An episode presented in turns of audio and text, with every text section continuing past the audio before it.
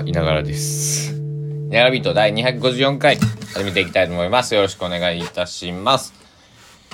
えー、2022年6月8日火曜日20時51分でございます。皆様いかがお過ごしでしょうか？高松市はね、えー、まあ昨日もお知らせした通り梅雨に入りまして、えー今日はまあ時々雨降ってましたね。まあでも一日雨ってわけじゃなくて夕方ちょっとっていう感じ。はい。えー、あ、明日でも晴れ予報が雨のち晴れになって、降水確率も上がってるな。うん。えー、まあ、やっと梅雨に入ったと。まあ、梅雨らしいかというとですね、今部屋の湿度が70%ぐらいなので、まあまあ、湿度、うん、まあまあ、まだまだって感じですね。で、今なぜギターを弾いたのかというと、別に弾きたいから弾いただけなんですけど、このギターね、えー僕が持ってる唯一の USA、アメリカ製のオベーションっていうギターで、えー1975年製だったんですけど、調べた。表の、えっと、ギターって普通この音が鳴るところ、あのーとか、まあ、あの一部を除いてほぼほぼ木で作られている、えー楽器なんですけど、これはね、これ後ろはね、まあ、サイドバックとかって言うんですけど、えーはカーボングラファイト。飛行機の羽とかを作ってた会社がギター楽器を作り出して、えーね、表は木なんですけど裏はカーボングラファイト、まあ、いわゆる樹脂の一つになるのかな、えーで作られてるギターなんですけど。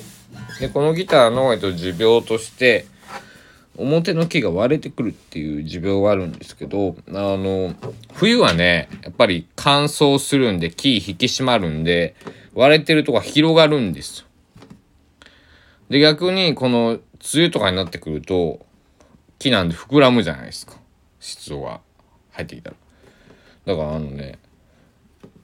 細くなるんですよ割れ割れてるとこはね。だからあの目立たなくなる。えー、だから、まあ、ギターという楽器もそうなんですけど木ってすごいなと思いました。それはあの木造の家とかだと家なりって言って家家がギシギシとかって言ったりたまにしますけども。あれを知らなかった僕ちっちゃい時からね怖くてね夜中ねキシキシとかって言ったらね、えー今鉄筋コンクリートのとこ住んでるんでね、えー家なりなんてなくてあ懐かしいあの言葉だけというかこの、えーね音だけ思い出してたまにこう木造のさあのー居酒屋とか喫茶店とか行って2階上がる時こう階段キシキシとか言ったりとかこう床材も木だったりするとえーねそういう家鳴りじゃないけどまあ鳴りますよね音がね普通にね、うん、すごい懐かしい気分になります、うん、でギターを抱えてるのは別に理由はないんですけどね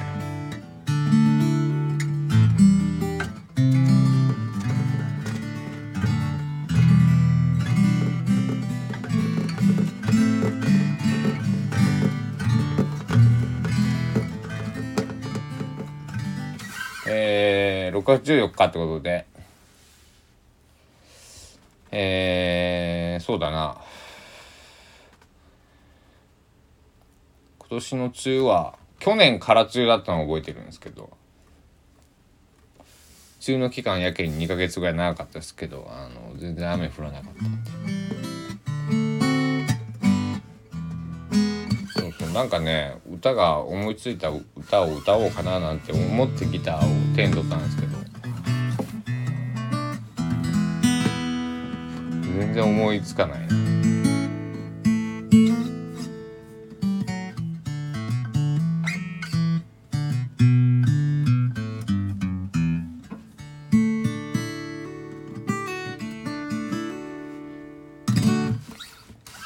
ギターは。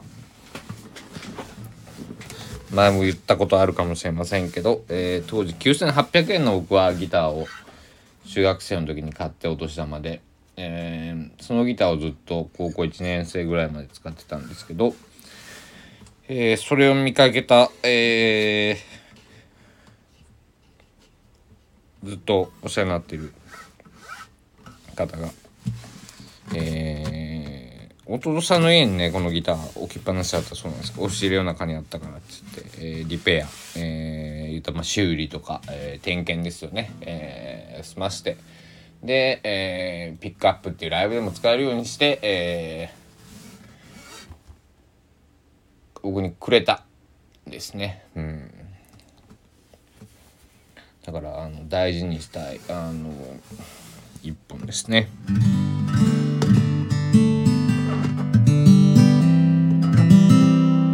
独特独特な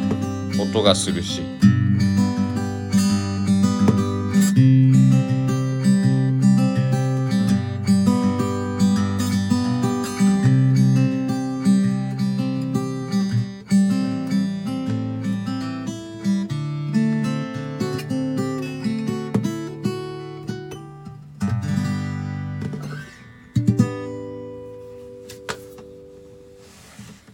なんかねあのこれは何なんでしょうね。昔の木がいいのかこのギターの作りがいいのか置かれてきた環境がいいのか分かんないですけどいい音がしますね。あの見た目はねすごいボロボロです。あの自他ともにえー、認めるボロボロさで、えー、全部経直そうと思ったら80万円かかるって言われたギターなんですけど、えー車買えるじゃんって思っちゃったんですよね。車買えるじゃんだけど80万あったらあのなんだろうこのギターにこだわこだわらなければねもっとあのなんだろう。いっぱいいっぱいギター買いますよ。ほんとなんかあのなんだろう。えー、別に 10, 10, 10万円とか20万円とか出したらえー、いいギターありますんでね、えー、それ4本とか5本とかまあそそそんなに買う必要ないですけど他の機材にねお金を使った方がいいという判断に至ってととりあえずはねあの最低限のなんだろうメンテナンスしかしてないんですけどでもギターはねこの表の板が割れちゃうとねあのどうにもなんないですよね。だからまあなんだろう。見てくれは補修できたとしてももう一回割れちゃってますからね。一枚板が割れる、えー、完全修復はね他の木をこう間に埋めてっていうのはできますけどこの板と板をくっつけるっていうのは無理だと思うんで。あのうん。だからあの最近ギターのうん作ってる方の YouTube を、えー、ものすごく見るんですけどすごいね本当に職人さんですね。あの僕の祖父も鉄工所をやっていたんですけど、えー、父方の祖父は鉄工所母方の祖父は、えーまあ、漁師だったんでねお互いこう道具っていうものをまあまあえ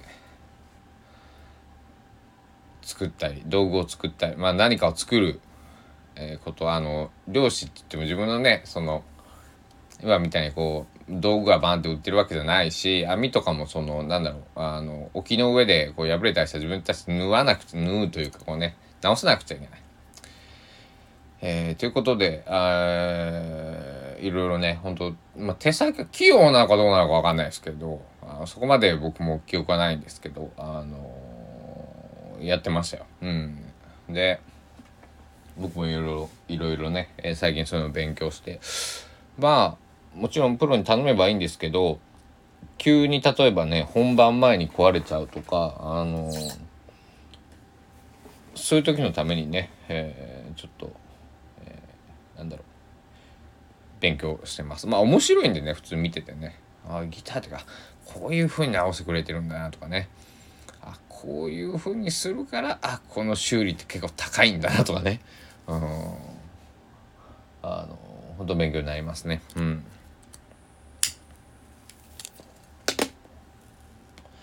で今日は佐野元春さんの、えー、曲と、えー、あとは「スターダストレビュー」あと尾崎豊この3つを聴いてましたね。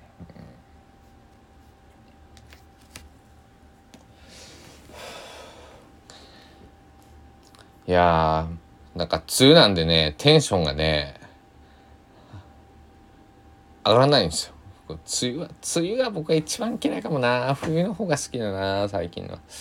なんか、あの、高知に実家、実家にいる時とか、うんと、東京にいる時とかって、冬すごい苦手だったんですけど、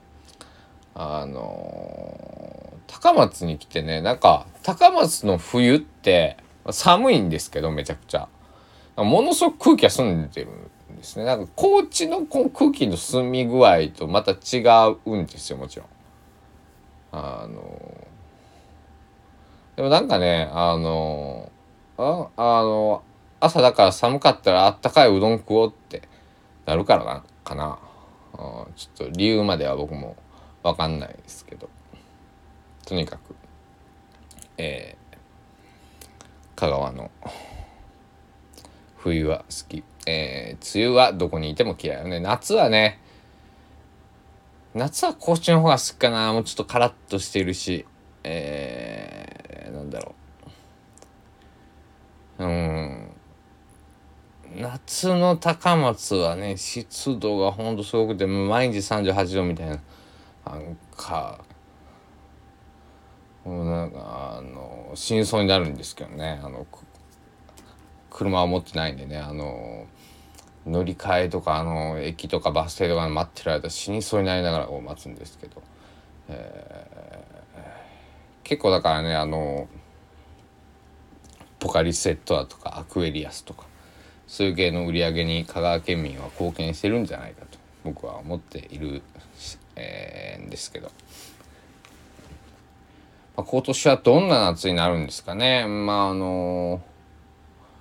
いろいろお祭りとか、えー、花火大会はね、えー、再開するとこもあるみたいですけど、